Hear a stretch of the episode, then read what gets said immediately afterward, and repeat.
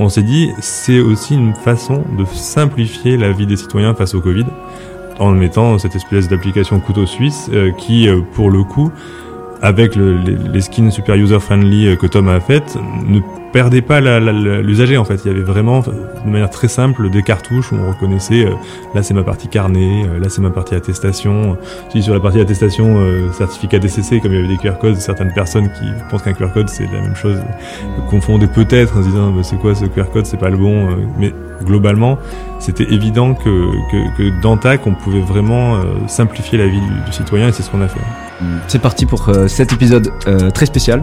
Très spécial parce qu'aujourd'hui j'ai pas euh, un ni deux mais bien trois invités. donc Achille, Thomas et Coralie, bienvenue. Merci d'avoir accepté mon invitation. alors cet épisode il est d'autant plus spécial parce que j'ai appris ce matin qu'on entrait dans la neuvième vague Covid. je vous avoue que j'avais un peu arrêté de compter. Euh, et aujourd'hui, on va parler du Covid euh, parce que du coup, vous avez euh, alors mis en place, contribué. On va on va détailler un peu tout ça, mais tout le rempart numérique, si je peux appeler ça comme ça, contre le Covid. Donc tout le système d'information contre le Covid. en particulier, l'application Tous Anti-Covid, Stop Covid l'application de contact, tracing, le pass sanitaire, et puis tous les systèmes que moi j'ai jamais vu et que euh, du coup j'aimerais bien qu'on explore un petit peu donc j'aimerais que vous nous expliquiez un petit peu tout ça. Euh, et, et ce qui va être intéressant c'est aussi de comprendre les mécanismes qu'il y a entre acteurs publics privés donc comment le ministère de la santé et, de la prévention ben, travaille aussi avec des acteurs privés pour et des, des labos de recherche pour mettre en place tous ces systèmes tous les apprentissages qu'on en a tirés. Enfin voilà, je pense que l'épisode va être très riche. On va essayer euh, d'aborder euh, tous les sujets.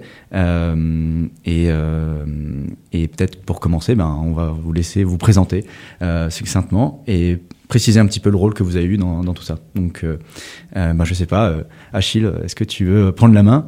Euh, pour commencer. Oui, merci beaucoup. Donc, Achille Lerpinière, je suis le chef de la division des systèmes d'information de la Direction générale de la santé.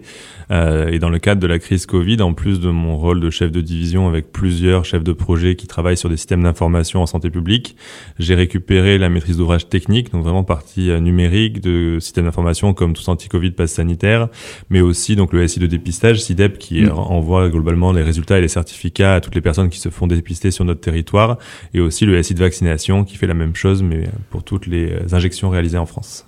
Ouais, bah on, va, on, va parler de tout ça. Euh, Coralie, est-ce que tu, tu, veux te présenter, s'il te plaît? Oui, bonjour tout le monde. Donc, euh, Coralie Guise, donc, je suis euh, désormais la chef du pôle de gestion opérationnelle de la pandémie donc, au ministère de la Santé, à la Direction générale de la santé. Et j'ai piloté à cheval entre le ministère de la Santé et le secrétaire d'État au numérique, donc avec Cédric O, euh, l'application euh, Tous Anti-Covid ainsi que le pass euh, sanitaire. Donc avec tous les aspects. Alors je suis épidémiologiste de formation mhm. et donc c'était j'ai voilà j'ai piloté tous les aspects aussi en termes de santé publique et d'application du contact tracing numérique dans l'application.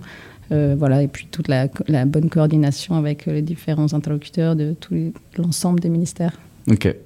Euh, et du coup, euh, Thomas, euh, grand, grand barbu, est-ce que... Donc Thomas Jossoin, moi je suis un des dirigeants de Lunabi Studio. Donc Lunabi Studio, on existe depuis 11 ans maintenant. On fait des mm. applications mobiles sur iOS et Android. On fait tout sauf des jeux, donc ça, tout ce qu'on peut imaginer comme type d'app, des réseaux sociaux, des places de marché, des apps de productivité, etc. Et des apps, donc maintenant, de contact tracing, qui d'ailleurs mm. une, enfin c'était une innovation au sens mondial du terme, hein, ça n'existait pas avant. Euh, et donc j'ai participé à l'aventure Stop Covid puis tous anti-Covid depuis euh, maintenant euh, bah, deux ans et demi, bientôt trois ans. Donc depuis à peu près mars, fin mars 2020. Hmm. Donc bah, peut-être pour, pour se remettre un petit peu dans le bain, parce que ça fait quand même deux ans, on a eu tous envie d'oublier ça, mais je pense que c'est c'est plus très frais dans la tête de tout le monde. Coralie, toi qui es du coup l'experte contact tracing, si, si, je peux me permettre, est-ce que tu peux expliquer un petit peu quelle a été la logique quand euh, du coup la, pandémie euh, s'est développée, de, euh, ben, développer en fait ce, rempart numérique, ce, ces applications de contact tracing et puis comment ça marche, tu vois Qu'est-ce que tu, peux nous redire un peu tout ça? Alors le, le contact tracing, c'est vrai que c'est une des mesures de gestion qui existent pour essayer de contrôler les maladies infectieuses. Donc ça se met en place sur pas mal de, pathologies. On le fait pour la rougeole, pour la tuberculose, mm. ou même pour le, pour le monkeypox, donc la variole du singe. Et donc, dès l'émergence donc du Covid, qui était au, tout début une, une maladie mystérieuse respiratoire venant de Chine, dès qu'on a, eu, on a commencé à avoir quelques cas euh, importés euh, sur, sur, le territoire, on a d'emblée euh, mis en place donc, du contact tracing, c'est-à-dire connaître en fait les personnes qui ont été en contact avec une personne qui était contagieuse pour, pour essayer de stopper, de rompre les chaînes de transmission. Donc c'est vraiment l'idée, l'objectif, c'est rompre les chaînes de transmission. Ouais. Et, et, du coup, comment ça s'est matérialisé au début de, de, de, la pandémie pour, parce que c'est Aujourd'hui, c'est un énorme.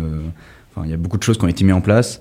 Euh, comment on a, c'est quoi le premier pas qui a été fait? Peut-être euh, Achille, tu peux nous, nous, raconter un petit peu comment on a lancé la machine justement pour que ben, on, étende ça à tout le territoire. Je crois qu'aujourd'hui, l'application c'est 61 millions de téléchargements. J'ai regardé les chiffres, c'est assez impressionnant. Je crois que c'est une application les plus téléchargées sur le store. mais au début, comment on s'est, on s'est lancé dedans? Alors le complet, vraiment le début de début de la construction de l'application, c'était vraiment un projet de recherche. Donc pour sur ce coup-là, je n'étais pas encore dans l'équipe euh, puisque c'était porté par le secrétariat d'État au numérique, euh, Cédrico, et le ministère de la Recherche, avec un projet euh, pro bono d'un consortium réunissant donc INRIA, l'Institut de recherche dans l'algorithmique, l'UNABI, d'autres acteurs, euh, de, notamment des hébergeurs et des infogérants, plus des petites startups qui ont travaillé pour déjà valider le protocole algorithmique Robert qui mm. euh, permet de scorer euh, la proximité de deux contacts et d'alerter de manière 100% anonyme euh, les euh, usagers qui ont côtoyé une personne qui s'est déclarée positive dans l'application. Donc il y a vraiment une phase de recherche et développement qui s'est même faite avec l'armée pour tester plein de téléphones dans une rame de métro, voilà, pour vérifier qu'il y avait vraiment ce Bluetooth basse énergie qui fonctionnait pour faire euh, du scoring. Et donc moi, j'ai plutôt, je suis arrivé sur le projet à partir du moment, à peu près un mois avant le lancement officiel, à partir du moment où vraiment on était donc sur une mise sur le marché, une mise sur les, stores euh, le 2 juin. Donc mise sur les stores le 2 juin avec une montée euh, assez rapide sur le premier mois, avec euh, près de 2 millions de téléchargements sur le premier mois, donc cette version de Stop Covid. Et ensuite, une période un peu plus stagnante en termes de nombre de téléchargements pendant un mois, un mois et demi, euh, fin de l'été 2020. Euh, et là, à ce moment-là, le ministère a décidé, euh, en lien avec, bien sûr, en interministériel, euh, d'enrichir euh, Stop Covid d'autres fonctionnalités euh, pour devenir tous anti-Covid le 22 octobre 2020. Dans le cadre d'un triptyque d'outils numériques citoyens, donc on avait tous anti-Covid, on avait santé.fr pour retrouver les lieux de dépistage et de vaccination. Enfin, il n'y avait pas encore la vaccination d'ailleurs à l'époque, c'était les lieux de dépistage uniquement. Mm. Et mes conseils Covid pour avoir des conseils autour de l'isolement, autour du, de, voilà, de, de, suivi de sa pathologie. Et on a aussi rajouté à cette, à cette période-là les attestations dérogatoires de déplacement. Euh, ce spin a permis de passer très rapidement, à fin de l'automne 2020, à près de 15 millions euh, de mémoire, c'est à peu près ça, de, de, téléchargements uniques. Euh, et donc euh, là, on avait vraiment une croissance assez régulière du nombre de téléchargements jusqu'en 2021. Et puis quand en mars-avril, on a commencé à réfléchir au pass sanitaire au niveau national d'abord, puis au niveau européen dès le 1er juillet 2021, là, ça a concrètement vraiment explosé dès lors qu'on a intégré dans l'application euh, c'est cette intégration de certificats avec ensuite des moteurs d'éligibilité au rappel, etc. Là, on a vraiment vu la, la croissance exponentielle du, du, nombre de téléchargements. Et en parallèle, on avait aussi mis en place euh, tout anti-Covid signal qui permettait de flasher un QR code à l'entrée d'un lieu pour se faire notifier si d'autres personnes avaient euh, côtoyé le même lieu sur la même période. Donc toutes ces évolutions successives toutes bien sûr euh, nécessaires de par la, la, la, situation de la pandémie, ont permis euh, bah, d'améliorer l'application, notamment grâce au retour d'expérience, puisqu'en fait, il faut savoir que depuis, j'ai plus la date exacte, mais je pense que c'est tout début, début 2021, on a mis en place un numéro vert dédié à tous anti-Covid et au pass sanitaire, où on avait certaines journées près de 20 000 appels euh, dans la même journée euh, pour poser des questions, pour dire ah ben nous on pense que ça ce serait mieux comme ça. Hmm. Euh, sur les chiffres clés que vous intégrez, euh, vous les prenez en open data très bien, mais est-ce que vous pouvez mieux expliquer ça ou, ou permettre la comparaison de graphes, etc. Donc, on a fait beaucoup beaucoup d'optimisation grâce au retour terrain. Bah justement peut-être. Euh... Euh, ouais, non, c'était plus pour compléter aussi sur l'origine du contact tracing et tout le montage du dispositif. C'est vrai que pendant le confinement, euh, dès mars donc 2020, euh, toutes les équipes en fait euh, du centre de crise sont mobilisées pour monter le dispositif de contact tracing qui allait devoir être vraiment massif pour Ouais. la réouverture en fait. Ouais. Et donc on a travaillé avec l'assurance maladie euh, pour monter à la fois le dispositif euh, technique et la doctrine. Enfin la doctrine était déjà un peu développée, mais là il fallait vraiment pouvoir la travailler et l'affiner.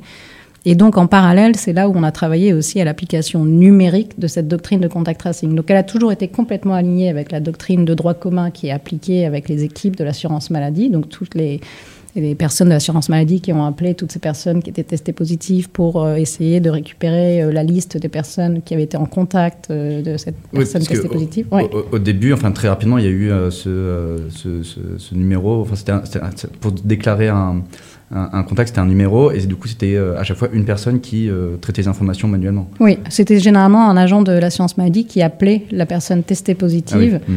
Euh, pour lister l'ensemble des contacts Ouais. et ensuite appeler donc la- toute, la, toute la liste des personnes euh, qui avaient été euh, enfin, considérées comme des contacts à risque, Ouais. faire un entretien avec elles pour s'assurer qu'elles étaient vraiment en contact au moment où elles étaient contagieuses et que la personne n'avait pas de masque par exemple, parce que ça, dans ce cas-là, ça excluait le, entre guillemets, le contact à risque. Mm. Donc voilà, il y avait un entretien avec ces personnes individualisées Oui, par les agents d'assurance maladie. Et nous, en parallèle, on s'est dit, il faut pouvoir faire un, un outil complémentaire qui puisse euh, assurer une massification en fait du, du contact tracing, parce que sinon on va, on va courir après, euh, Oui, sinon, il après faudrait euh, euh, un agent par personne. Exactement. Oui.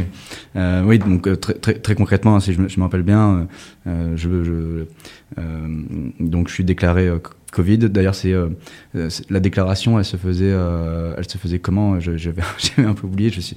Parce qu'aujourd'hui, on peut déclarer sur l'application. Oui.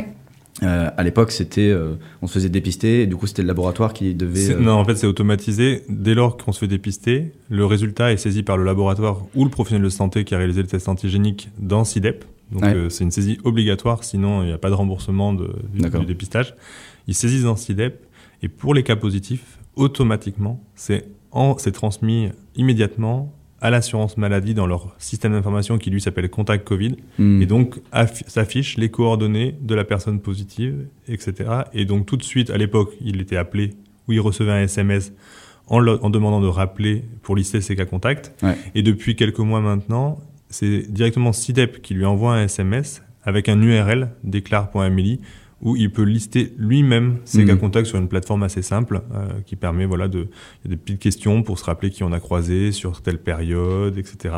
Euh, et, et donc maintenant c'est automatisé voilà. Comme Et ça envoie un SMS au contact en, en Et question. ensuite, c'est les personnes ensuite, les contacts personnes- reçoivent un Ouais, SMS ouais, pour donner des consignes, notamment de se faire dépister. Et, et- et le contact tracing numérique, pour rebondir dessus, l'intérêt majeur, c'est en fait euh, donc le, le contact tracing, comme on vient de décrire là. Évidemment, il faut se rappeler des gens qu'on a croisés. Un des intérêts du contact tracing numérique, c'est de se dire, j'ai croisé des personnes dans un restaurant, euh, la table d'à côté que je, évidemment, je ne connais pas, ou dans le bus. Et du coup, automatiquement, en Bluetooth, on est capable de les notifier, euh, une fois que je me déclare malade, de notifier des, des inconnus finalement, qui auraient pu être à risque euh, Alors, justement, dans, est-ce que- dans ces cas. Est-ce que tu peux expliquer, donc, euh, euh, personne de l'INRIA qui est, qui est là, qui pourrait nous expliquer dans, dans les détails euh, euh, l'algorithme et comment ça fonctionne justement avec le Bluetooth euh, euh, je, je pense que c'est assez flou. Euh, alors, déjà, pour des, des gens qui sont technophiles, ça peut être euh, euh, assez. euh, euh, moi, par exemple, par exemple j'imagine bien qu'on va euh, activer le Bluetooth. Euh, le Bluetooth permet de trouver d'autres téléphones qui ont des Bluetooth aussi activés. Et du coup, il doit y avoir des identifiants. En fait, tu as des identifiants, choses, mais- euh, des identifiants euh, euh, éphémères qui Ouais. changent toutes les 15 minutes. Euh, donc ça, c'est pour toute la. En gros, le protocole a été réfléchi pour être pour être protecteur de la vie privée, évidemment, Mm. de pas avoir de liste de de, de graphes de personnes qui se rencontrent, etc. Donc tout le protocole qui a été réfléchi et, et défini par l'INRIA. D'ailleurs, initialement, c'était avec l'Institut Fraunhofer en Allemagne aussi. C'était une co-création de ce protocole. Ouais. Ça a été de définir un, un protocole de contact tracing donc qui va à la fois sécuriser et qui va euh, protéger euh, la vie privée de chacun. Donc, c'est des, donc les identifiants qui sont partagés toutes les 15 minutes par Bluetooth, c'est c'est des, c'est des, c'est des pseudonymes euh, de. Donc c'est c'est une suite de chiffres et de nombres 1, 2, 3, A, B, 8, 9 euh, Mm. que je vais partager quand je vais croiser quelqu'un. Et donc après, une fois que moi je vais me déclarer euh, malade, euh, ce qui va se passer, c'est qu'on va essayer de déterminer de toutes les personnes que j'ai pu croiser euh, dans, pendant la période de contagiosité, de savoir lesquelles j'ai croisé suffisamment longtemps et suffisamment proches pour déterminer que c'est un contact à risque. Hmm. Et donc c'est à ce moment-là, en fait, le, le, le, le protocole Robert, euh, euh, il y a d'autres protocoles qui fonctionnent pas de la même façon. Le protocole Robert, ce qu'il fait, c'est que de manière centralisée, ce qu'il va envoyer, c'est pas la liste des personnes euh, qui sont malades, qui sont positifs au Covid, mais c'est la liste des contacts. Donc en fait, en centrale, pendant un moment, pour pouvoir les pour pouvoir notifier les contacts. On a une liste de pseudonymes donc de, des pseudonymes dont je parlais qu'on s'est mm. échangé par Bluetooth qui remontent pour pouvoir envoyer enfin pour pouvoir faire en sorte que les apps de chacun, quand elles vont demander est-ce que je suis à risque, est-ce que j'ai eu un contact à risque, on puisse lui dire, une personne que j'ai croisée donc au mauvais moment entre guillemets euh, puisse être notifié et lui dire lui, donner la liste des, des recommandations euh, sanitaires pour euh, s'isoler potentiellement selon la, doctrine du moment.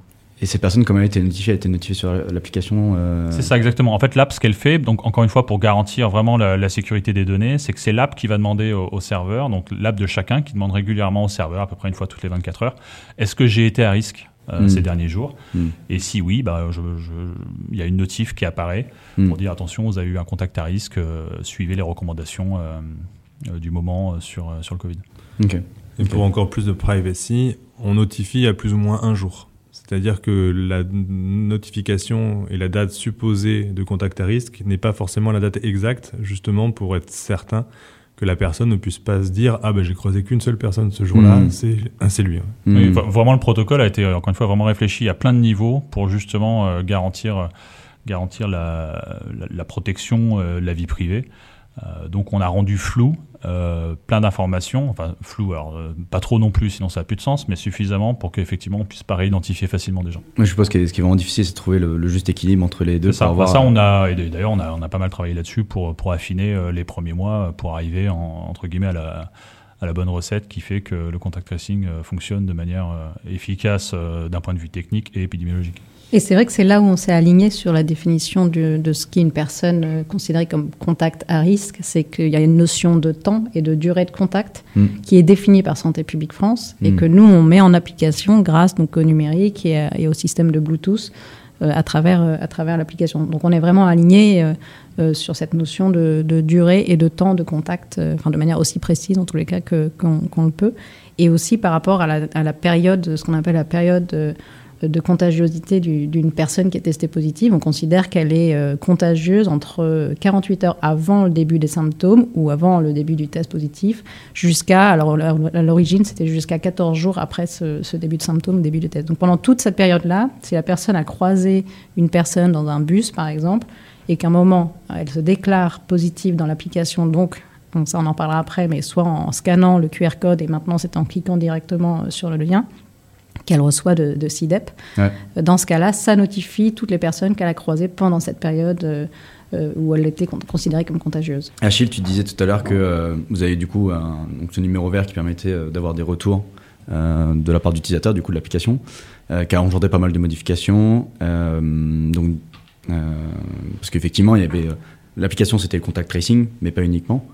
Euh, comment vous avez, comment en fait ça a évolué entre deux, en fait pourquoi finalement l'application c'est pas juste une application de contact tracing, j'ai un énorme bouton, j'appuie euh, et puis je peux me déclarer.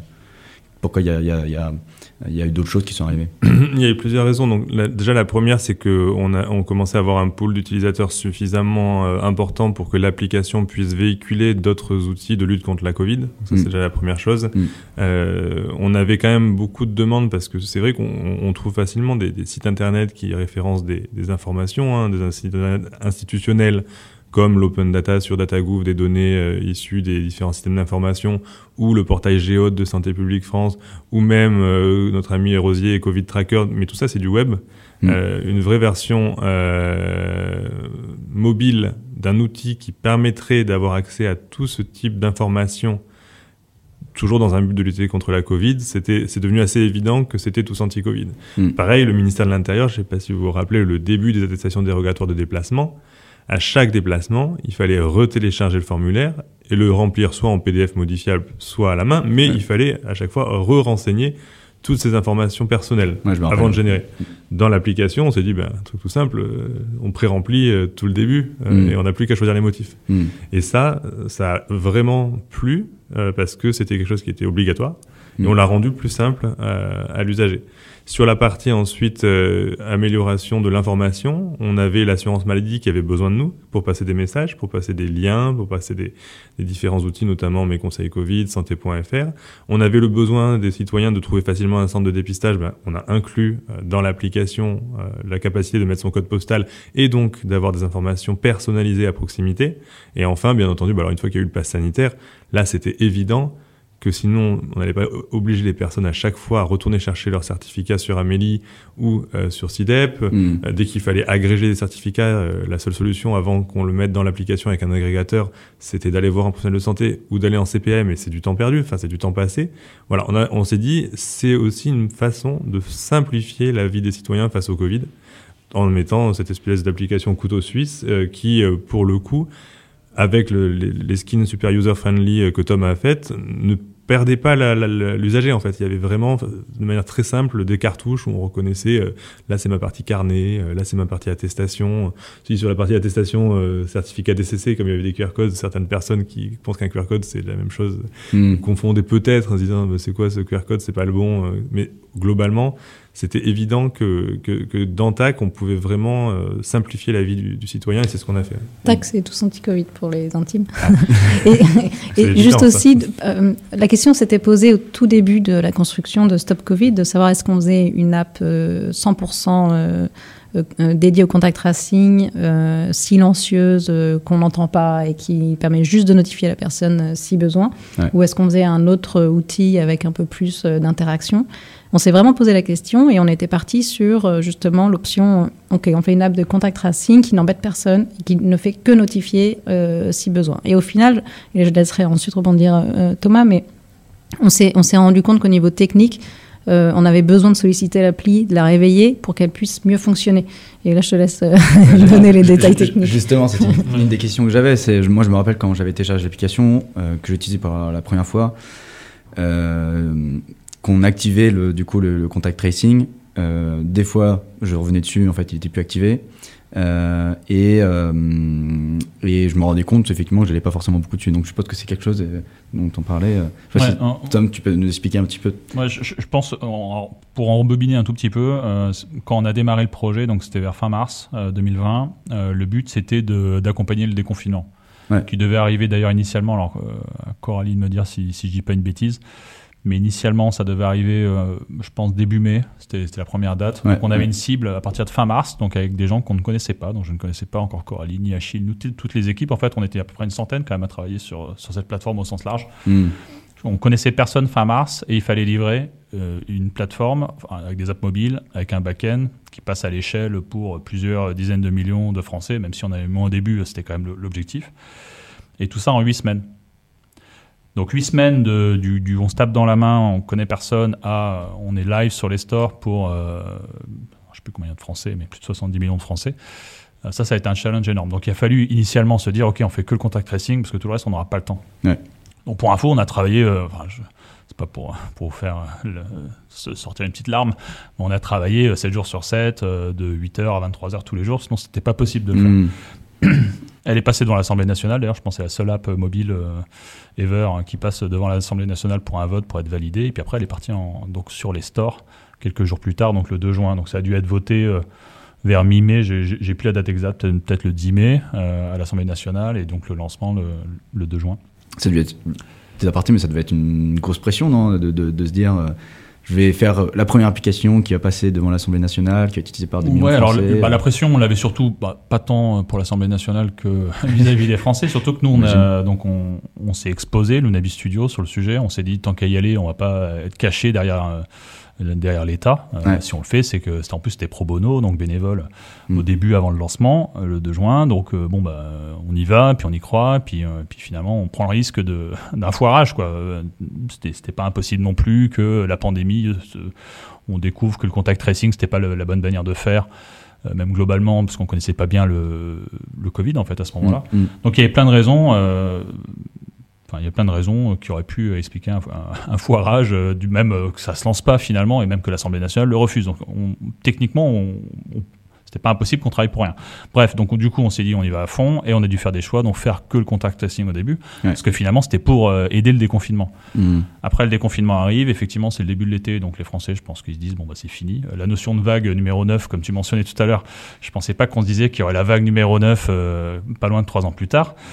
Donc, euh, les, gens, euh, effectivement, euh, démarrage plutôt pas mal avec 2 millions ou 2 millions 5 assez rapidement de, téléchargements. Mais globalement, pendant l'été, il se passe pas grand chose. Septembre non plus. Et puis, c'est à l'annonce de la deuxième vague. que ça va commencer avec tout ce anti-Covid. Donc la version, on rajoute plus de, plus de choses. Donc ce que disait Coralie, c'est vrai, c'est qu'une app, en fait, c'est pas pensé pour être en arrière-plan, c'est-à-dire pas sous les yeux de l'utilisateur. Euh, Apple et Google, ils ne sont pas dit euh, génial, on va avoir des apps en arrière-plan. Alors il y a quelques exceptions, mais en général, des exceptions, c'est des apps euh, de Google et d'Apple qui sont en arrière-plan pour certaines raisons. Mais globalement, une app réalisée par un tiers, elle est utile à l'utilisateur si elle est sous ses yeux régulièrement. Et iOS et Android, sans aller trop dans les détails, vont scorer un peu les apps, l'utilité d'une app. Alors ça, c'est un peu une, recette un peu, un peu, on va dire, opaque de la part d'Apple et Google pour il les score en termes d'utilité et savoir si quand elle, tourne en arrière-plan, est-ce qu'on va la garder en arrière-plan? Est-ce qu'elle va avoir un usage pour l'utilisateur? Et cet usage, notamment, il est, euh, il est réfléchi sur l'utilisation de l'app, donc sous vos yeux. Hmm. Donc ce qu'on s'est assez vite dit, et de toute manière, c'était quand même aussi, euh, on avait envie d'y aller un peu aussi, c'était de se dire euh, comment on va apporter des services, comment on va simplifier des usages. forcément, la réponse à pandémie, c'est c'est compliqué. Enfin, je veux dire, c'est normal que ce soit compliqué. Il y a eu plein de choses à mettre en œuvre et ce qu'on a essayé de faire, c'est simplifier avec une app mobile. Donc une fois qu'elle été dans la poche euh, des, j'allais dire des citoyens français, mais pas que d'ailleurs, ça a été pas mal utilisé euh, par les étrangers qui venaient euh, en vacances en France. On s'est dit, bah, qu'est-ce qu'on peut apporter vu que c'est dans la poche de l'utilisateur, typiquement avec les dérogations de, de sortie, avec passe sanitaire, etc. Et donc c'est l'usage finalement qui, a fait, qui a créé l'adoption, l'usage de certains services de simplification. Euh, au fil de l'eau euh, pendant, euh, pendant plus de deux ans. Quoi. Et les emojis. Et les emojis. c'est toujours les emojis. J'ai pensé à. je suis allé à, à, Londres pendant, pendant la pandémie et sur le coup, tu m'y fais penser parce que tu parlais de, des étrangers qui venaient en France. quand on arrivait au, au Royaume-Uni, on devait télécharger une app similaire qui, qui était, qui était l'app de la NHS. Ils avaient fait le choix de centraliser tout sur une seule app qui était brandé NHS. Donc vraiment, euh, c'est comme si euh, l'application s'appelait euh, Santé publique France. Santé publique France.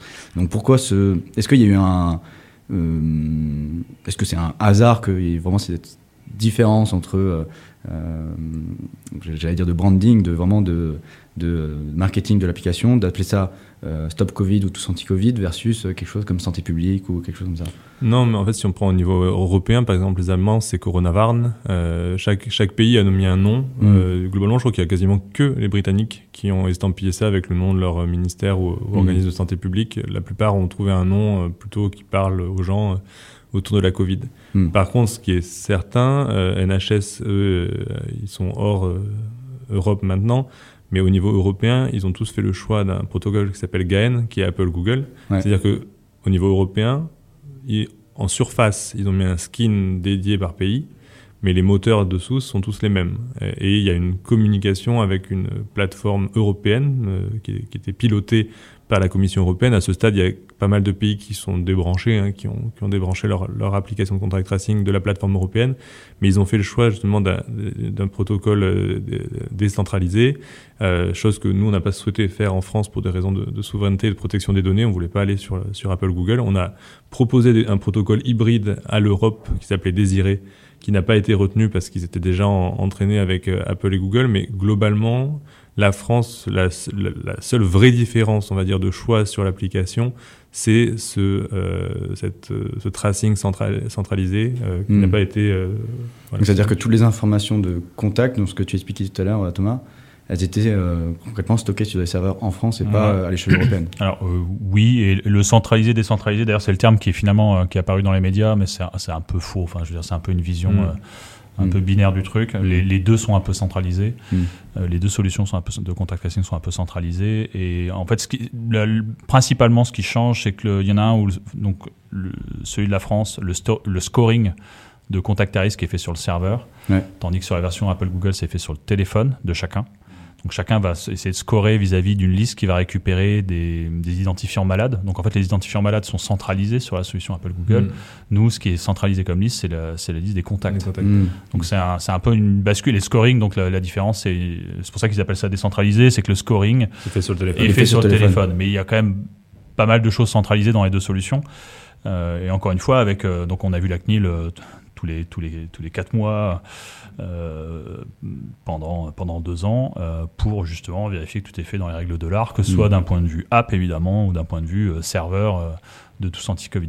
Donc il y a une vraie, en tout cas ça, ça, a été un gros focus. Et, et, avec beaucoup de pression et avec beaucoup de contraintes, mais des contraintes positives de l'État, euh, pour faire quelque chose qui soit, euh, qui, voilà, qui soit propre euh, globalement. Alors tout à l'heure, tu disais que au début vous étiez 300 à travailler sur, le projet, donc il y a fait beaucoup de monde, beaucoup d'entités différentes, publiques, privées.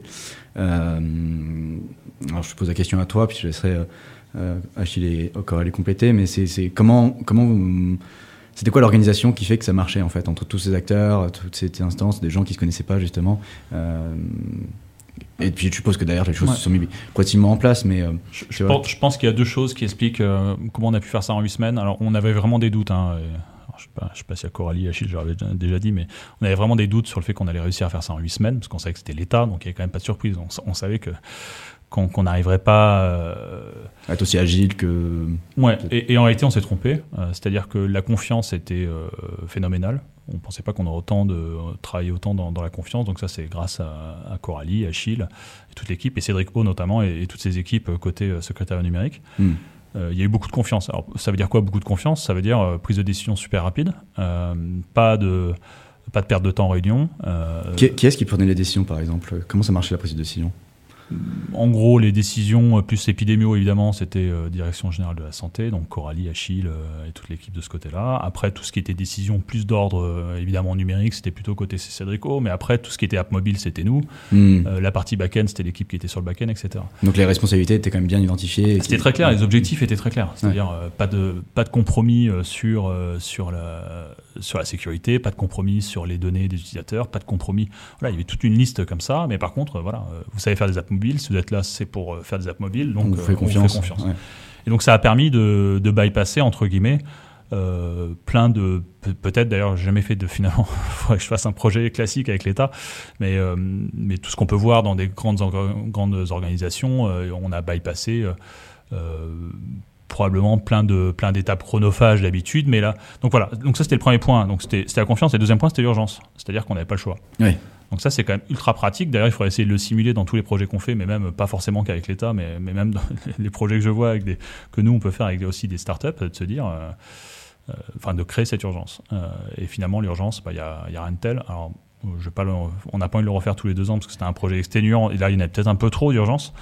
Mais en tout cas, de se dire, voilà, de toute façon, on n'a pas le choix. Euh, là, vraiment, c'était le déconfinement, euh, la mhm. target. Donc, on mhm. n'avait pas le choix. Donc, il fallait prendre des décisions, il fallait avancer, il fallait, fallait livrer euh, en temps et en heure. Est-ce que, du coup, suite à ce projet-là, ça a changé quelque chose sur justement les projets alors, sur, lesquels que, que tu connais pas forcément, plus classiques Est-ce qu'il y a des choses qui ont changé sur l'organisation, justement, que alors le, le, mystère ou les différentes instances publiques vont avoir sur.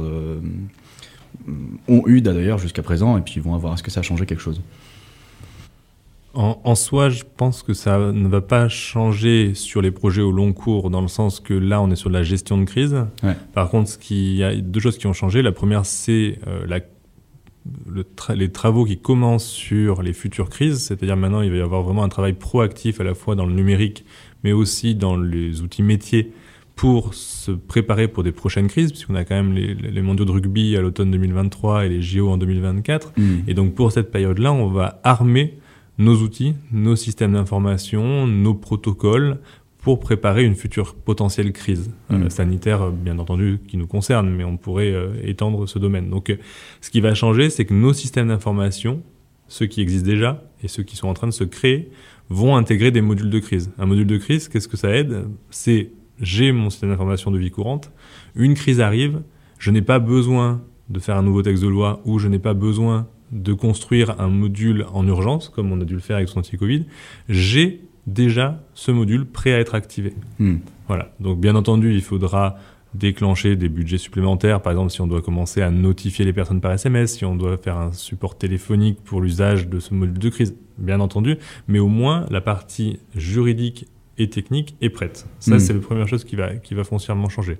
La deuxième, c'est que ça nous a demandé sur les systèmes d'information de santé publique de réfléchir à une réurbanisation et à la construction d'un nouveau gros système d'information qui va prolonger le CIDEP pour le dépistage qui s'appellera l'entrepôt national des données biologie médicale, dans lequel on pourra mettre euh, de multiples pathologies et un module de gestion de crise sur des pathologies autres viroses respiratoires, arbovirose, IST, etc. Donc on, on est en train de se dire, cette crise a montré où il y avait des manquements euh, dans les systèmes d'information, comment est-ce qu'on peut en construire des nouveaux, et après, bien entendu, mais ça c'était déjà enclenché, euh, de plus en plus de travaux avec pas que des gros, pas que des, grosses SS2I, avec euh, des startups, avec des labos de recherche, dans le cadre des incubateurs, dans le cadre de partenariats publics-privés.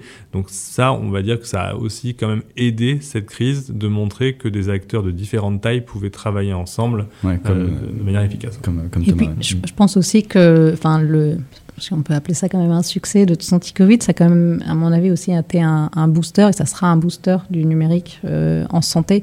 C'est-à-dire qu'on a vraiment fait un, grand pas, euh, mm. notamment par rapport, enfin, auprès de la population. C'est-à-dire que du jour au lendemain, euh, la population entière s'est mise à utiliser des QR codes, afficher un QR code, présenter un QR code, scanner un QR code. Oui, ça, a changé complètement. Et c'est vrai que ça a changé énormément de choses et, mm. et, ça, je pense que ça peut aider les, les différents travaux sur un carnet de santé numérique, sur justement continuer à avoir une, une certification et numérisation en fait des, différentes preuves euh, en santé. En fait, c'est vraiment, je pense, un, grand pas qu'on a, qu'on a pu mmh. faire. Et je pense que si euh, euh tous anti-Covid n'avait pas eu euh, finalement ce succès, on aurait probablement été on serait probablement allé dans le sens inverse, c'est-à-dire qu'on n'aurait pas forcément aidé le numérique en, santé. On, on, le, je pense qu'on ah, on voit ça aujourd'hui, c'est-à-dire rétrospectivement, on se dit que heureusement qu'on a qu'on a réussi le, défi. Une vraie prise de risque et, effectivement qui a euh,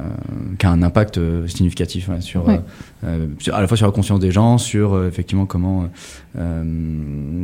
comment on, arrive à travailler entre acteurs privés, publics, avec des plus petits. et la, question, je me disais justement quand tu parlais des, des futurs futurs enjeux, futures pandémies, parce je suppose qu'il y en aura d'autres qui vont arriver. il y a eu beaucoup d'apprentissages qui ont été euh, généré avec euh, ben, voilà, tous ces travaux. Euh, est-ce que aussi toute la donnée qui a été générée, tous les Est-ce que d'ailleurs il y a eu de la donnée qui a été générée qui va permettre de mieux comprendre aussi les futures pandémies et ben, de mieux, je sais pas, de faire quelque chose en fait avec cette mm. donnée? Alors, il y a la première, donc les premières données qui vont rester sur DataGouv en open data, ça, ça ne bougera pas. Hein, toutes ces données anonymisées ou pseudonymisées qui permettent de, de voir un peu le, le, le, suivi de la pandémie, le suivi des, des vaccinations par catégorie de personnes, les personnes hospitalisées par catégorie de personnes vaccinées. Donc, mm. Tout ça, bien entendu, c'est en open data et ça le restera, mais surtout euh, quelque chose que les gens ne savent peut-être pas, euh, notamment, je prends l'exemple du SI de dépistage. le SI de dépistage, il n'y a pas de droit d'opposition puisque justement c'était une obligation de remonter les données dans, dans le SI, mais il y avait un droit d'opposition à, à, des fins de traitement, à des fins de recherche scientifique. C'est-à-dire que les personnes pouvaient écrire pour dire je ne souhaite pas que mes données soient utilisées à des fins scientifiques. Pourquoi on a mis ce droit d'opposition? Parce qu'en fait, on a alimenté, que ce soit côté vaccin Covid euh, ou CIDEP, le SNDS, donc le Système national des données de santé, et le Health Data Hub, avec toutes ces données pseudonymisées, pour que justement que des équipes de recherche fassent euh, des suivis autour de bah, telle prévalence de tel variant, euh, telle dynamique de, de, de l'épidémie, etc. Mmh. Donc, mmh. donc, en effet, ces données sont enregistrées en base dans le SNDS et vont permettre d'être appariées à plein d'autres données déjà présentes pour faire des travaux de recherche. Est-ce qu'il y a des choses j'imagine par exemple, euh, là on a dit, bon voilà, on est dans la neuvième vague. Euh, je me rappelle, suite au premier confinement, que on a eu une baisse pendant, pendant l'été, une vague à, la rentrée. Du coup, on commençait à entendre dans les médias que, en fait, c'est un, un, un, pattern, donc un, un, mécanisme récurrent qui va arriver, puisqu'en fait, bah, après l'été, après tout le monde retourne dans des endroits plus confinés, ce genre de choses. Est-ce qu'il y a d'autres euh, suite à ces, ces, données-là, suite à la recherche qui a été faite dessus, est-ce qu'on a trouvé d'autres choses Est-ce qu'on a compris d'autres choses sur, euh, sur les mécanismes de pandémie? Alors, je ne sais pas si Coralie, peut-être tu as... Non, enfin, pas, à ma connaissance, pas encore aujourd'hui. Après, c'est vrai que le, le Covid, il, nous surprend encore, euh, encore aujourd'hui. On ne sait jamais comment ça va évoluer, on ne sait jamais comment vont être les vagues, on ne sait jamais s'il va y avoir des nouveaux variants qui, qui, vont, qui vont émerger, qui pourraient être plus graves ou pas. après, il y a aussi une immunité qui se construit dans toute la population. Euh, avec les vaccins, avec la circulation virale, avec euh, tous les échanges et tout, enfin voilà, tous les voyages et donc un mélange entre guillemets de, de population. Donc, enfin voilà, on n'est pas aujourd'hui, on n'est pas encore capable de prédire ce qui, hmm. ce qui deviendra, ce que deviendra le Covid. Par contre, ce qu'on a appris, c'est comment lutter contre les formes graves. Ça, c'est évident qu'on sait maintenant l'efficacité des vaccins pour lutter contre les formes graves, on sait l'efficacité d'un rappel, on sait l'efficacité de porter son masque ou de ne pas porter son masque. Donc ça, pour le coup, on a appris beaucoup de choses. Et en effet, maintenant, la neuvième vague, elle est tellement proche de la huitième, je pense que c'est la première fois que c'est si rapproché, on n'a quasiment pas eu de plat, on, est mm. descendu puis on, remonte tout de suite, mais heureusement les hôpitaux ne sont pas saturés de patients mm. Covid. Et, ça, c'est grâce à l'amélioration de la connaissance du virus, les consignes élémentaires euh, d'isolement et euh, bien sûr la vaccination. Oui, ouais, évidemment. Euh, oui, puisqu'on voit en plus en ce moment... Euh, alors, je ne sais pas si c'est amplifié ou pas dans les médias, mais que euh, en Chine, euh, ils ont encore ben, la, la, politique du zéro, Covid. tout le monde est confiné, donc on. Alors, je n'arrive pas forcément à savoir qu'est-ce qui est vrai du faux, et c'est pas forcément la question ici, mais est-ce que on aurait dû être dans les. Est-ce que sans numérique, finalement, est-ce qu'on aurait dû être dans les mêmes conditions que, que en Chine? Est-ce que c'est c'est ce qui a permis de, bah, vivre normalement, euh, avec le vaccin bien évidemment. Euh, et est-ce que du coup ça, ça, changera la manière dont on pourra vivre avec des pandémies plus tard? En fait, il y a deux sujets. Le, premier, c'est le numérique a permis aussi d'informer la population, puisque du coup, on avait des indicateurs très fiables sur euh, l'état de la pandémie, l'état des, hôpitaux, hmm. et donc vous pouvez très facilement justifier des mesures restrictives, comme un confinement ou des restrictions de déplacement, en montrant les indicateurs. Donc ça, c'est grâce au système d'information, et la Chine n'a pas euh, de SI centralisé pour expliquer aux gens pourquoi euh, vous êtes confiné à Wuhan hmm. et pas L'autre problème en Chine, en fait, c'est le taux de vaccination. Ils sont même pas à 40% des personnes fragiles vaccinées.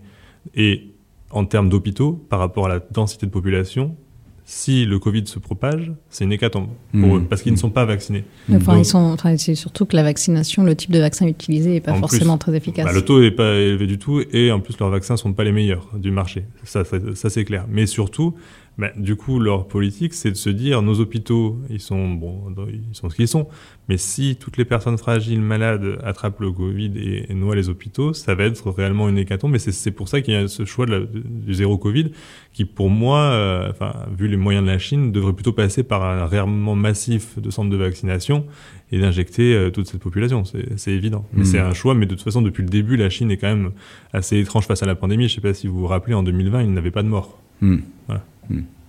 Ouais, c'est assez opaque. Euh, Après, pour répondre à en gros quelle est la place du numérique dans, le contrôle finalement de, l'épidémie, c'est assez. Je pense que c'est une question très difficile. C'est-à-dire que tout a pu contribuer euh, en fait au contrôle de l'épidémie, que ce soit donc par l'information, mais même en fait finalement de recevoir une notification de contact à risque, que la personne suive ou pas les, euh, un isolement comme ça lui est recommandé. On sait qu'elle a l'information, qu'elle saura peut-être être vigilante, euh, limiter ses contacts avec les personnes à risque, sans peut-être euh, respecter à 100% euh, les recommandations. Donc en fait, toutes ces petites briques, que ce soit via le numérique, via la presse, via les prises de parole des, hommes politiques, etc., elles ont pu aider et contribuer finalement aussi au, contrôle de l'épidémie, mmh. en dehors évidemment de la vaccine et, les gestes barrières. Et, le pass sanitaire, d'ailleurs, c'est un bon exemple. C'est-à-dire que sans numérique, je ne vois pas comment on peut faire un pass sanitaire, euh, en tout cas euh, suffisamment infalsifiable pour que ça ait du sens. Ouais. Euh, donc ça l'a rendu possible, ça a rendu possible de l'interopérabilité mondiale. Finalement, tu parlais de l'Europe pour le pass sanitaire, mais c'est allé même au-delà de l'Europe. je pense que le format européen est... En combien de pays, Achille? On en est à 72. 72 pays, voilà. Donc, interopérable. Interopérable sur le, sur le, le pass sanitaire au format européen. Donc ça, sans euh, CIDEP, sans tous les autres systèmes qui peuvent euh, finalement euh, créer un certificat infalsifiable qu'on puisse importer, qu'on puisse vérifier dans les lieux soumis à vérification, bah, voilà, c'est pas possible de faire ça. Et ça, évidemment, ça a incité la vaccination et ainsi de suite. Donc, donc c'est finalement, c'est comme ce que tu dis, Coralie. Euh, c'est l'accumulation entre guillemets de, briques euh, logicielles, pas que d'ailleurs, mais notamment de briques logicielles qui ont permis de, mettre ce genre de dispositif en place. Et par exemple aussi sur euh, la vaccination, donc il y a une doctrine sur la vaccination qui est portée par le ministère pour savoir quelles sont les personnes à cibler, quels sont les délais entre, entre le nombre de doses, combien de doses il faut, est-ce qu'une une infection équivaut à un rappel, etc.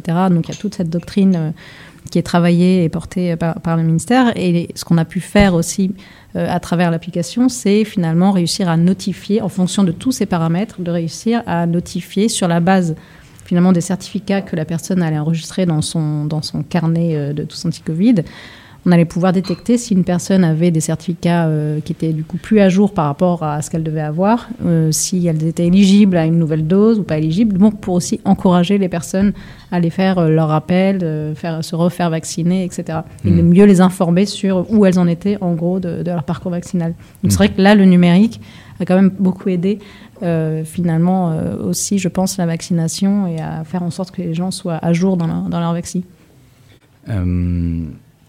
Je, je, je, repense à ce que, ce que tu disais sur euh, Achille, sur euh, du coup euh, tous ces systèmes d'information qui ont été créés, donc des briques qu'on logiciels qu'on a créés, qu'on pourra réutiliser pour d'autres pandémies.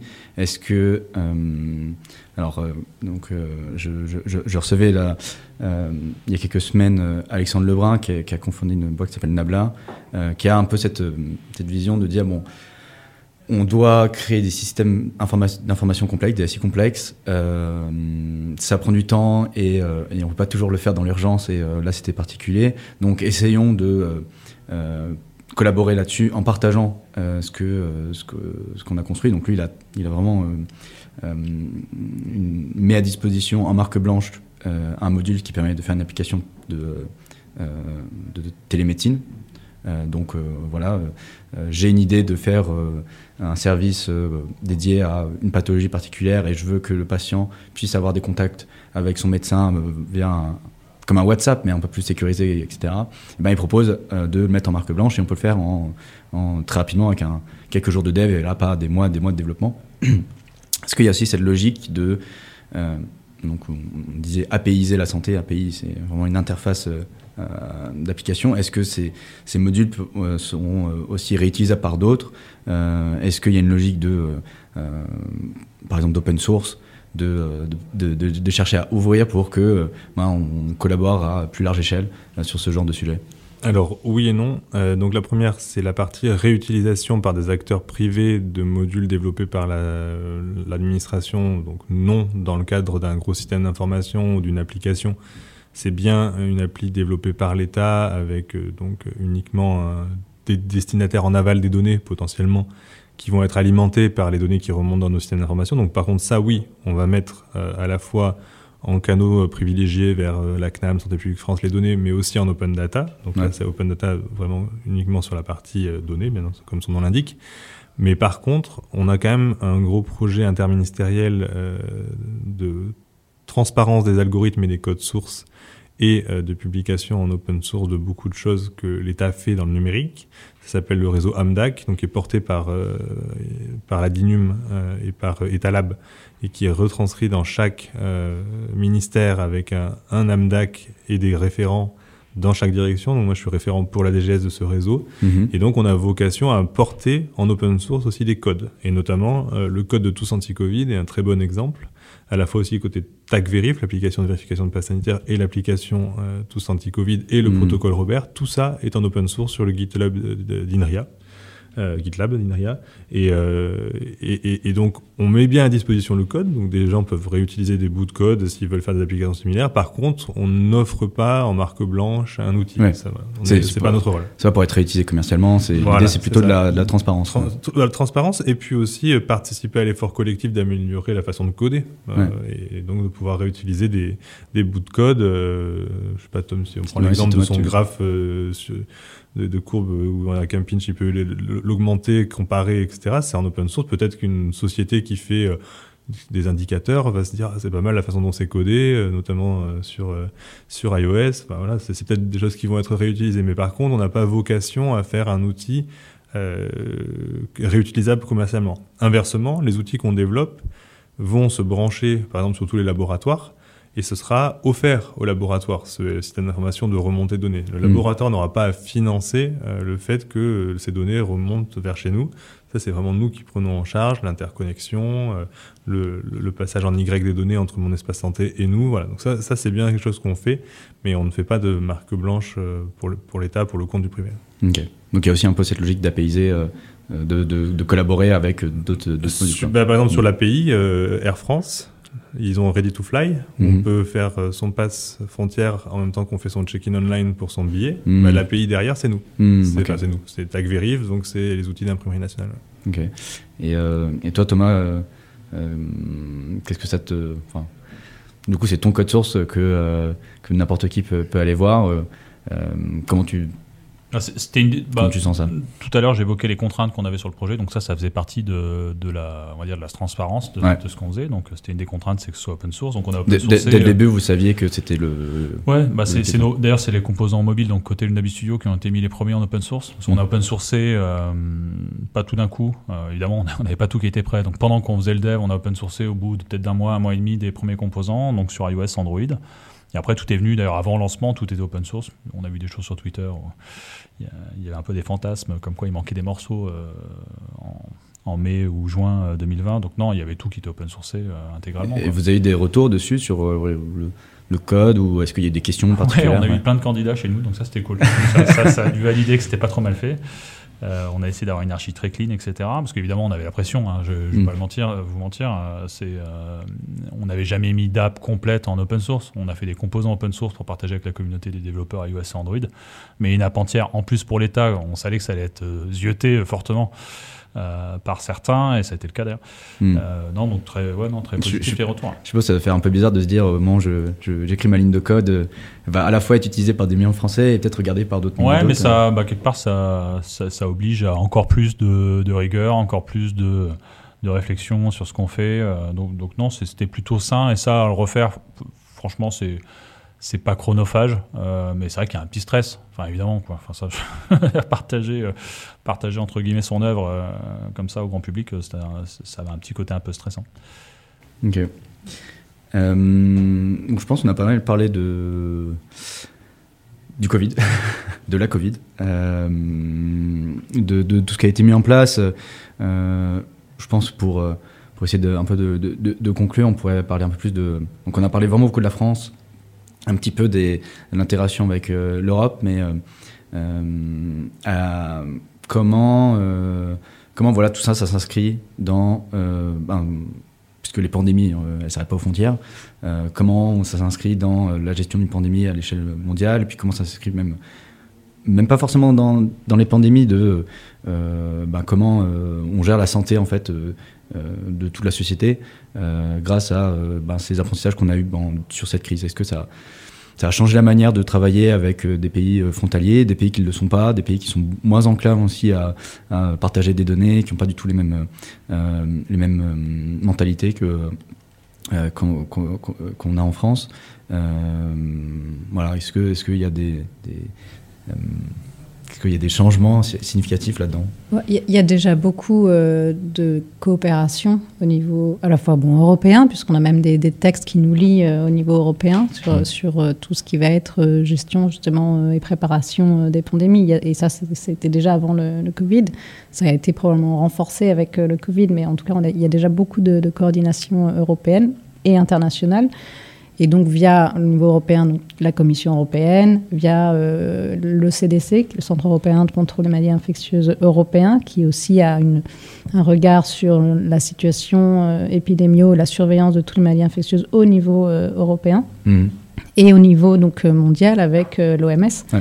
Donc depuis toujours, enfin depuis longtemps, pas toujours, mais depuis longtemps, il y a une, une coordination et des échanges avec l'OMS, la Commission européenne, pour se coordonner au maximum au niveau donc européen et international. Après, sur les aspects euh, plus numériques, je pense que là, il y a eu aussi une petite accélération, et notamment avec euh, euh, tous ces travaux d'interopérabilité du pass sanitaire. C'est-à-dire que par exemple en France, on avait commencé euh, les travaux parce que euh, on voulait faciliter euh, finalement euh, le, ce qu'on appelle le contrôle sanitaire aux frontières, Ouais. c'est-à-dire euh, qui est mis en place à chaque fois pour différents types de pathologies, hein, qui, peut, enfin, qui, est, qui est facilement mis en place, c'est pas une nouveauté, qui ensuite a été renommé passe sanitaire frontière, mais en fait c'est vraiment un mécanisme qui existait déjà.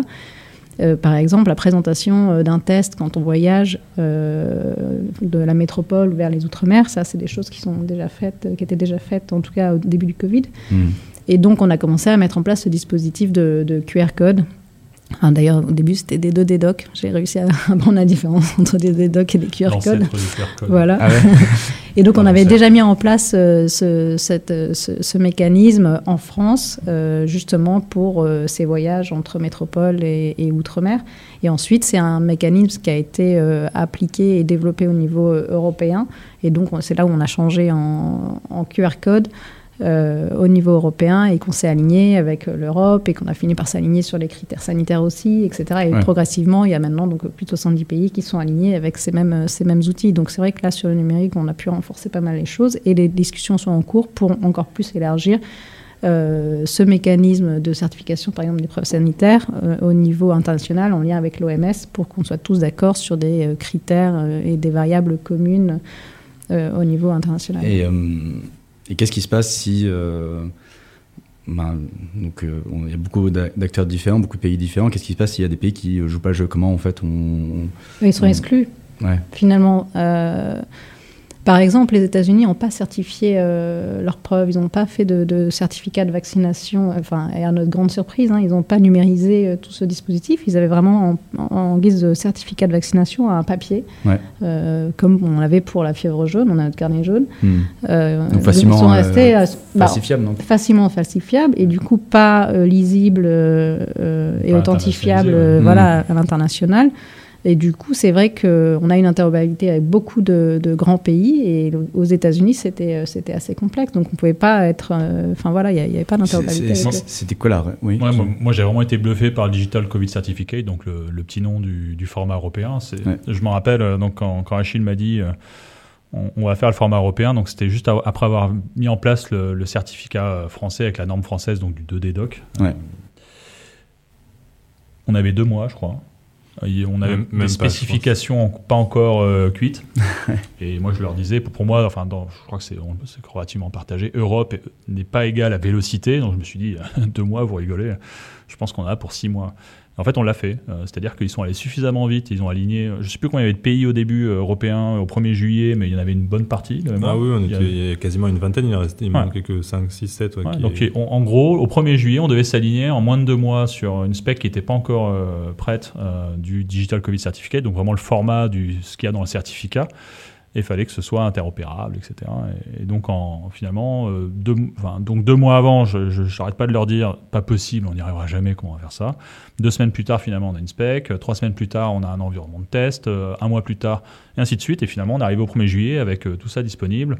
Et effectivement, euh, plus de la moitié des pays européens, ou- enfin même plus, ouais, 80% des pays européens qui étaient prêts au 1er juillet. Hmm. Et comme quoi, c'est possible. quoi. C'est-à-dire qu'on a réussi. Alors là, il y avait un peu moins d'urgence que ce que, je, ce que je disais sur le tout Sur le début de la confinement, pandémie, parce que c'était un an plus tard. Quoi. Hmm, hmm.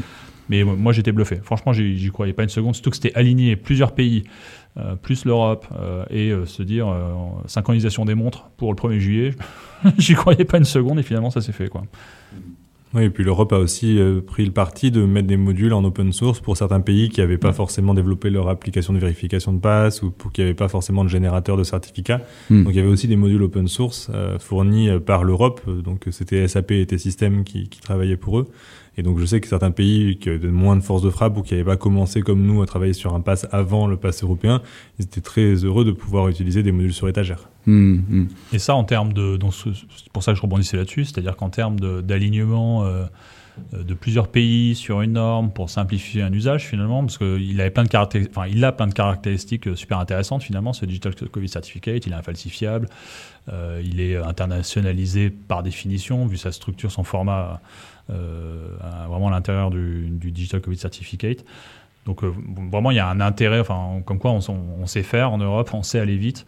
Euh, Peut-être que ça devrait être répliqué sur d'autres domaines, mais en tout cas sur ce domaine-là, moi j'ai été vraiment bluffé. Quoi. Quand tu dis Europe, c'est euh, c'est qui? C'est un représentant de, de, de, chaque pays Qui est-ce qui a en fait qui a comment très concrètement vous avez estampillé Ok, c'est bon, on part avec du coup c'est spécifique. En fait, il y a, y a, un réseau qui s'appelle eHelp Network, donc le réseau de la euh, de manière pérenne, c'est euh, quelqu'un de la délégation du numérique en santé du ministère euh, qui est membre du ILF Network. Hmm. Mais dans le cadre de la crise Covid, Coralie et moi, on a été donc nommés aussi au sein de ce ILF Network. Et donc, ils ont monté plusieurs groupes de travail autour du Digital Covid Certificate un groupe qui était plutôt euh, pilotage, euh, donc là vraiment pour aller euh, dans les grandes directions, se mettre d'accord sur les textes de loi, puisqu'on a, on a travaillé sur un règlement européen qui a été publié le 1er juillet 2021, sur lequel chaque État membre a fait ses retours, donc on a, on a travaillé sur ce texte de loi. Un groupe plus sémantique, pour aller vraiment travailler sur le contenu des, des certificats, qu'est-ce qui est dans le QR code, mm. et un groupe technical euh, qui était en charge des applications de lecture, euh, de la façon de sursigner, puisqu'en fait c'est des certificats signés mais sursignés par une clé étatique. En clair, on demande, nous, à l'Agence nationale des titres sécurisés, de nous donner un DSC pour pouvoir sursigner un certificat. Un DSC, tu peux préciser Digital Signing Certificate. Mm-hmm. Donc en fait, l'ANTS est le gardien des clés de l'État français.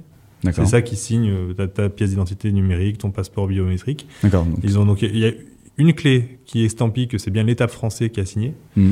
Et donc un acteur comme SIDEP ou, euh, Vaccin Covid signe avec sa clé. Mm. Sa clé, elle est elle-même sursignée par le, la clé étatique. Et donc l'application de lecture en face, elle va reconnaître que c'est déjà authentique et que c'est signé par l'État français ou que c'est signé par l'État belge, etc. Mm. Et donc tous ces travaux techniques euh, on y a participé. Donc quand je dis on, c'est euh, Coralie et moi sur la partie euh, juridique, pilotage, grande direction à prendre, qu'est-ce qu'on souhaite dans les certificats, parce que nous on avait déjà des textes de loi, donc on savait qu'il nous fallait nom du vaccin, voilà. Donc nous on était plutôt pour dire il faut vraiment qu'il y ait ça, ça, ça dedans.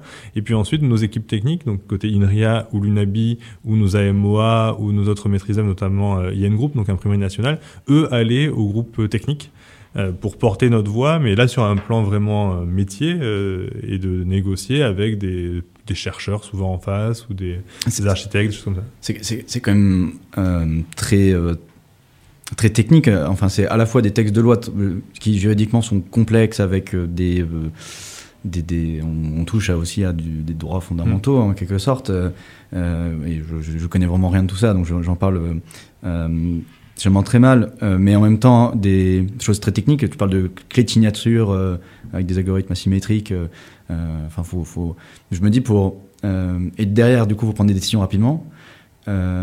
réussir à, enfin, comment vous comment vous, vous avez, enfin, c'est quoi votre ressenti quand on, dit, bah, faut prendre une décision rapidement puisqu'il y a tous les pays européens qui attendent notre go ou sur des choses qui peuvent être très techniques on va pas forcément tout comprendre, avec euh, des algorithmes de recherche qui vont être complexes, et en même temps euh, des questions qui peuvent toucher à des, euh, des, droits fondamentaux. Comment on fait dans cette condition pour se dire, ok, c'est ça la bonne décision? Bah, il faut comprendre.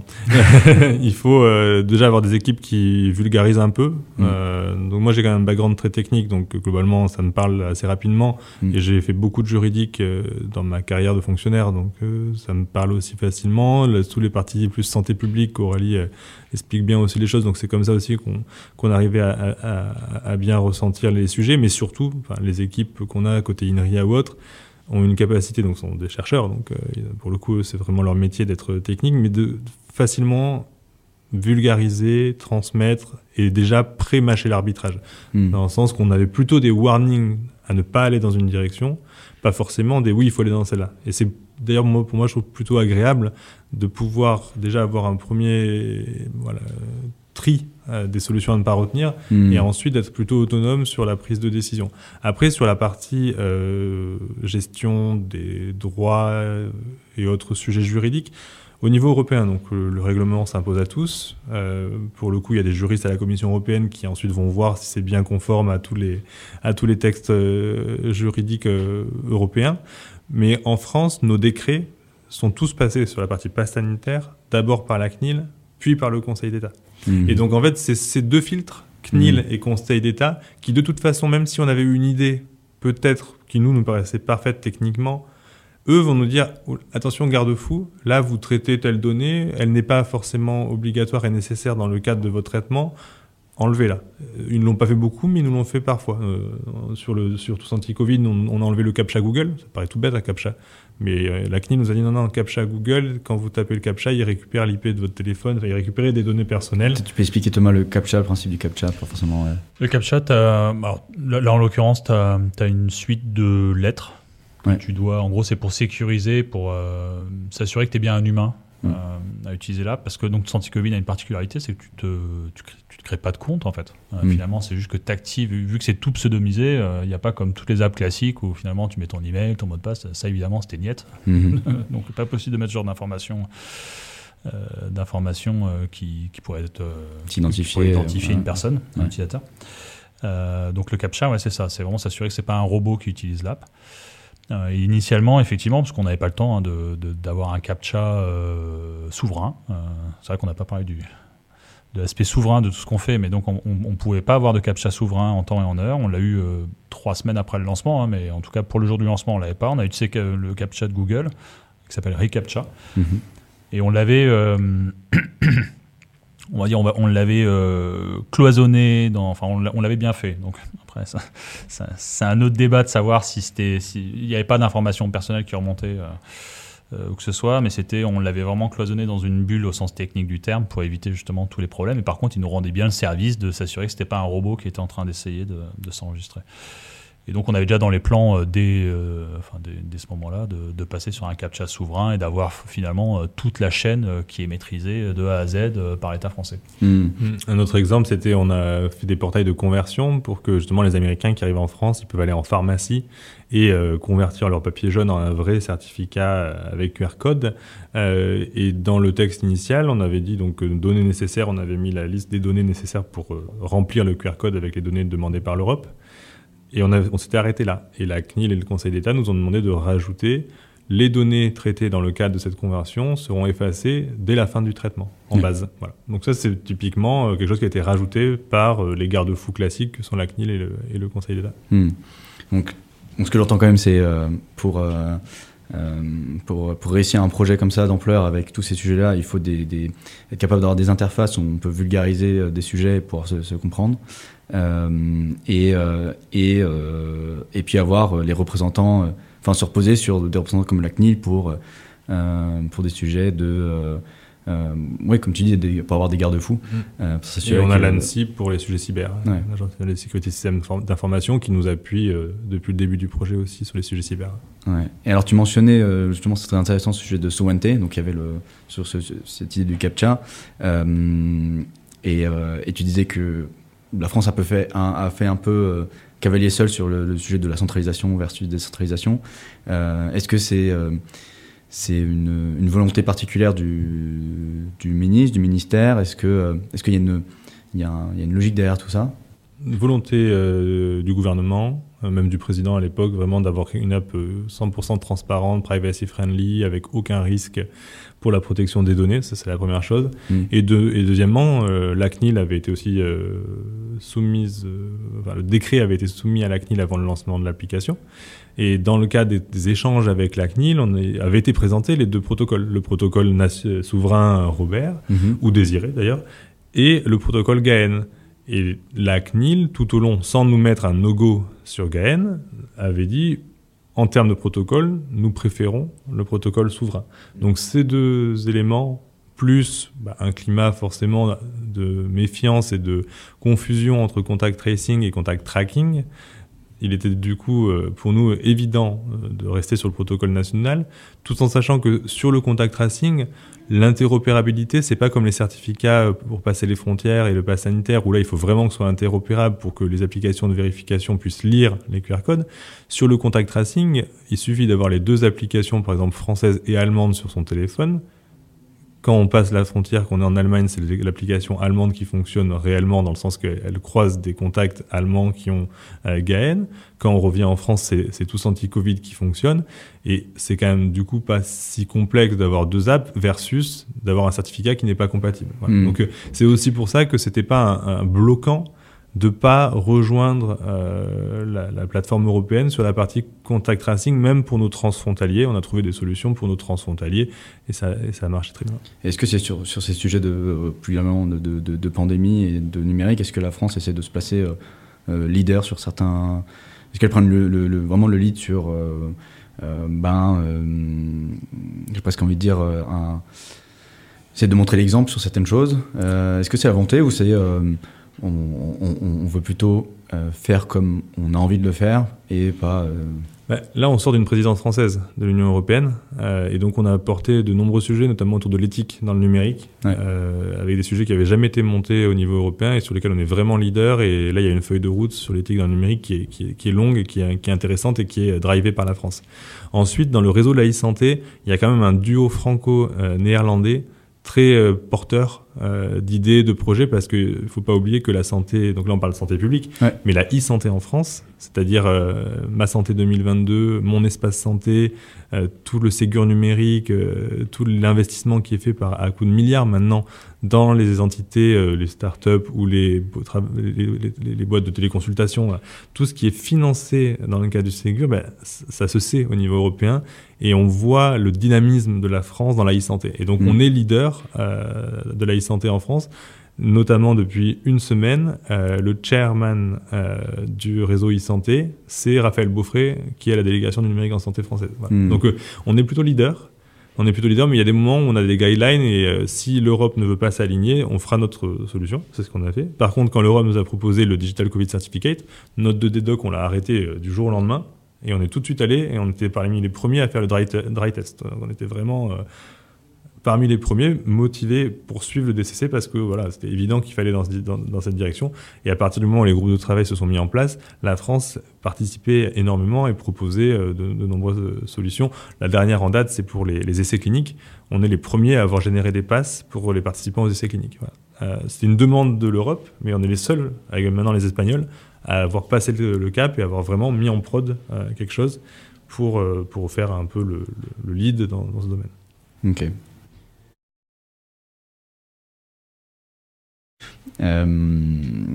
Et alors c'est, euh,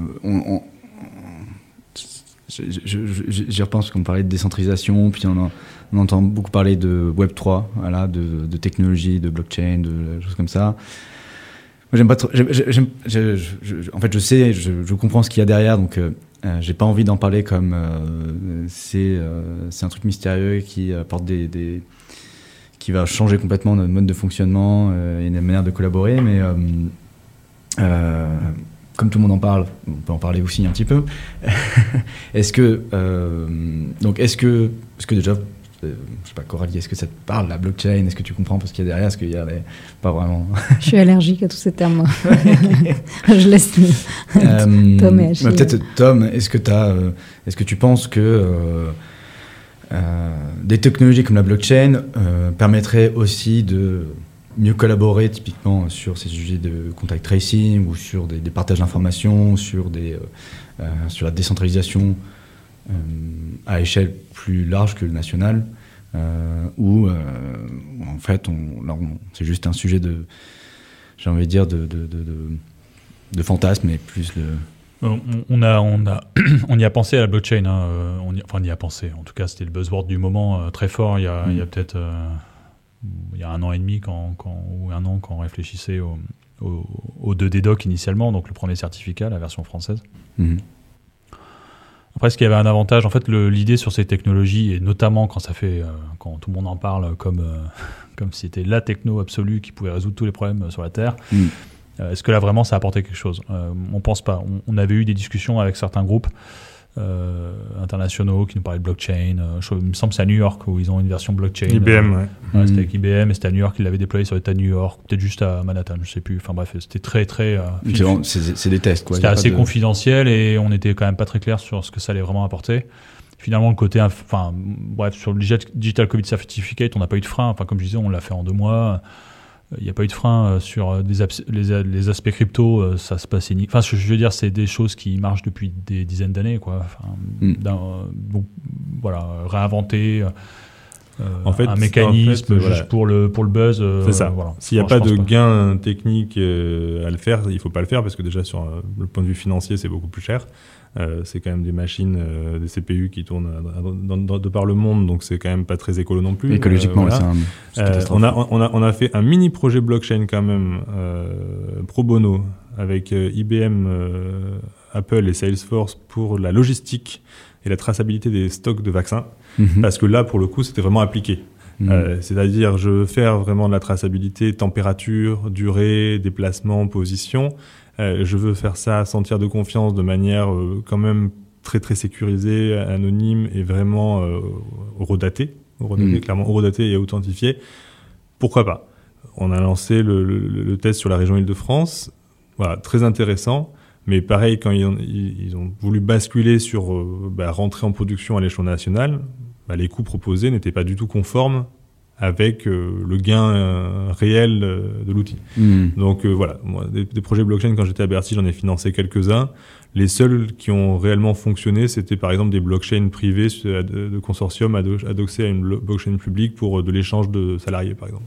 Hmm. Voilà, avoir une espèce de fausse monnaie, une crypto adossée à du partage d'employés ça marchait pas mal. Les archives de France aussi ont eu un très beau projet de blockchain parce que les archives pour retrouver des, des dossiers, eux, s'ils peuvent améliorer leur facilité, la facilité de tracer et de redater les, les, les échanges de, de, de, livres entre une bibliothèque et une autre, etc. Hmm. Voilà, là, ça peut être intéressant. Il y, a certains cas très particuliers aujourd'hui, on le voit, et après, ça reste. Euh, C'est ça. Et puis après, faire de, de la crypto. Euh, il faut de la blockchain, est-ce que ça a un intérêt dans le monde? Hmm. Mais bon, donc, en tout cas, pour revenir à tout anti-Covid, on a de la crypto assez classique. Alors, il y a pas mal de boulot de crypto hein, dans, sur iOS, sur Android, et côté back-end, on, s'est fait, pas mal. On s'est fait assez mal sur le sujet crypto, mais en tout cas, c'est la crypto éprouvée. Quoi. Hmm. Donc, euh, c'était pas trop le moment d'être trop innovant non plus. Enfin, je veux dire, il y avait suffisamment de contraintes dans tous les sens pour pas se dire, tiens, on va se rajouter un peu de blockchain pour le faire. évidemment. Euh, voilà, mais je pense que ça peut être ça pour le coup. Je pense que ça peut être plus des, des sujets, euh, des sujets moyen long terme euh, pour l'État de réfléchir, parce que tu disais Achille sur des usages qui ont un vrai sens et qui sont pas dans l'urgence, quoi. Mais la réponse à une pandémie, c'est quand même difficile, sauf à avoir des, des, modules sur étagère pour plus tard. Donc, mais ça reste du, moyen long terme à préparer, quoi. Ça, ça se fait pas du jour au lendemain. Ok. Je propose qu'on commence à conclure. Euh, J'avais peut-être encore deux, de, questions, euh, une pour chacun d'entre vous. C'est euh, ben, voilà, vous avez fait ce projet pendant deux ans, vous avez travaillé ensemble pendant, pendant deux ans, beaucoup d'apprentissage, beaucoup d'émotions aussi. c'est quoi la suite pour vous? Voilà, qu'est-ce que vous avez C'est quoi votre grande idée du moment, grand projet du moment qui qui a émergé en fait après après ces deux années? Je sais pas si Coralie tu. Ah, c'est dur. dur.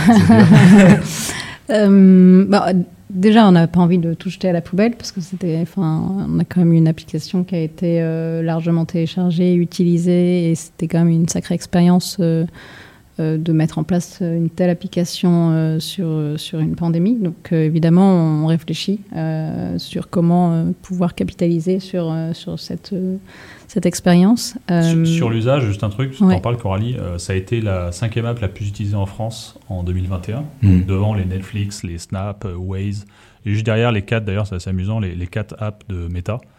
Donc il y a Facebook Messenger devant, Facebook, WhatsApp, et j'en oublie une, je ne sais plus laquelle, de, du groupe Meta. Donc elle a vraiment été utilisée. Donc c'est vrai que c'est de se projeter à se dire finalement on peut faire une app qui soit utilisée par les Français pour répondre. Alors là c'est une pandémie, hein, parce qu'il y a un, niveau d'urgence euh, qui a fait qu'il y a eu un usage euh, hmm. un peu plus, euh, on va dire, naturel. Mais c'est vrai que. Ça, a ouvert, ça a ouvert des portes. Finalement, on se dit oui, c'est utilisable. Une app de l'État, ça, ça, peut fonctionner. Elle est, elle est, bien notée sur les stores. Et on se dit que, bon, bah, on fait quoi maintenant? Et c'est vrai que la, perspective, alors je, te laisse finir après, quoi.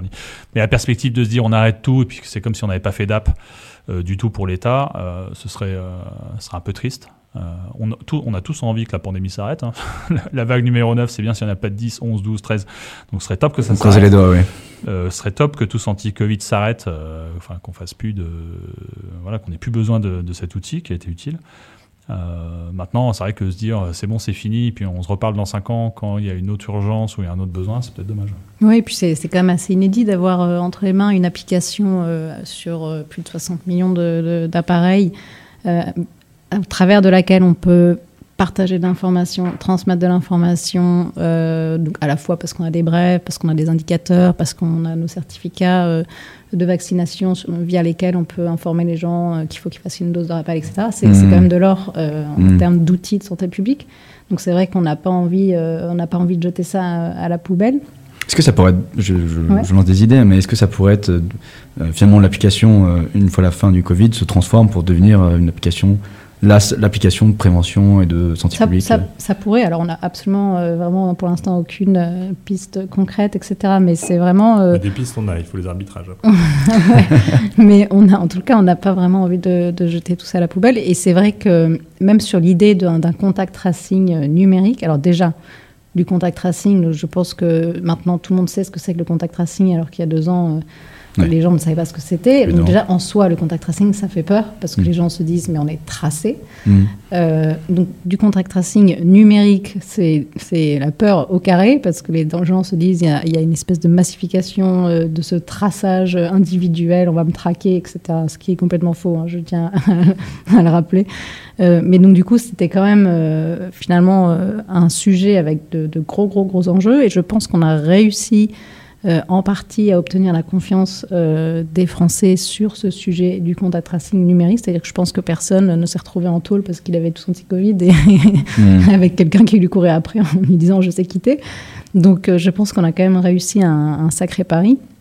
Donc euh, voilà, il y a beaucoup de choses qui ont, qui ont été euh, avancées et donc on n'a pas envie de jeter ça à la poubelle. Après, on peut comprendre aussi la fatigue euh, des personnes euh, sur le sujet euh, du contact tracing, etc. Donc il faut, faut réussir à trouver un bon équilibre pour à la fois euh, euh, continuer d'utiliser euh, et réutiliser ce- cet outil tout en essayant de prendre peut-être un, un autre virage. Donc à voir. Ok. Achille, si tu Bah, veux coup, mon, mon compléter. côté, c'est ce SI que je mentionnais tout à l'heure, la conversion de CIDEP dans un entrepôt national des données de biologie, euh, donc un, un projet euh, assez conséquent, puisqu'en fait, euh, on va faire un CIDEP, mais multipathologie, Ouais. sur une euh, temporalité de développement sur 5 ans euh, à minima. Et donc on, là, on est déjà en, train de phase de finalisation de l'architecture technique. Euh, on commence à passer les premières commandes avec soit des, des acteurs euh, sur étagère du ministère de la Santé, soit des centrales d'achat, notamment des éditeurs de logiciels de type MIPS, Dedalus, qui équipent déjà les laboratoires euh, pour remonter les données. Qu'est-ce que ça va permettre concrètement pour, euh, Bah, concrètement, ça va permettre... pour les patients, puis pour Alors, pour, pour les... euh, professionnels de santé alors, pour les patients, ça va permettre des choses en, en- en module de crise. C'est-à-dire qu'en gestion de crise, il y aura, comme sidep.gouv.fr, il y aura un portail euh, pour mettre à disposition des documents type certificat qui leur permettront, en cas de telle ou telle pandémie, de, de faire valoir leurs droits, Mm. Notamment la Covid, puisqu'on va récupérer la Covid. Un CIDEP s'arrête au 30 juin 2023 dans la loi. Ouais. Euh, donc, du coup, nous, on sera prêt avant euh, l'été 2023. Et donc, euh, s'il y a encore du Covid en fin 2023, et je pense qu'il y en aura encore, et qu'il faut remettre des documents aux patients, ce sera le NDB qui les, qui les remettra.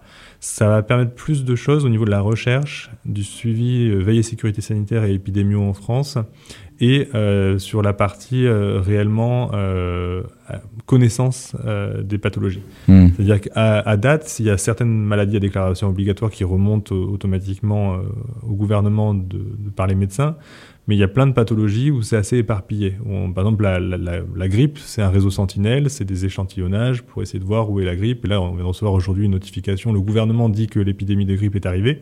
Bah, il dit que parce que le réseau Sentinelle s'est alerté, mais c'est pas exhaustif. La- le NDB, ce sera de la remontée exhaustive de toutes ces pathologies potentiellement à risque, donc euh, virus respiratoire de type Covid ou grippe, euh, arbovirose, euh, hépatite, peut-être VIH, sujet plus, com- plus, plus complexe quand même, même si c'est anonymisé, pseudonymisé. On va retomber sur des sujets euh, de, de confiance euh, de- du citoyen sur la remontée de sa- ces informations de dépistage dans un système d'information centralisé.